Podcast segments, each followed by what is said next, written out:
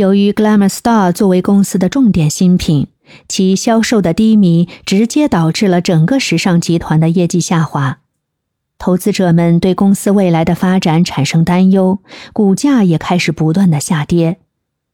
面临激烈的市场竞争，公司的声誉和品牌形象受到了严重的损害。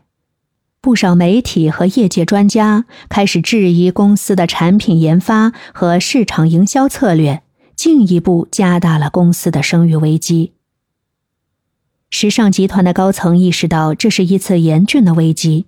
需要采取果断的行动来解决问题。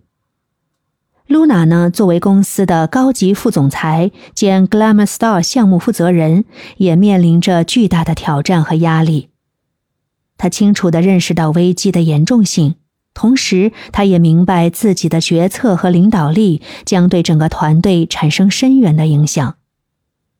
面对危机，露娜首先召开紧急会议。并明确指出一个固定时间来处理这一问题。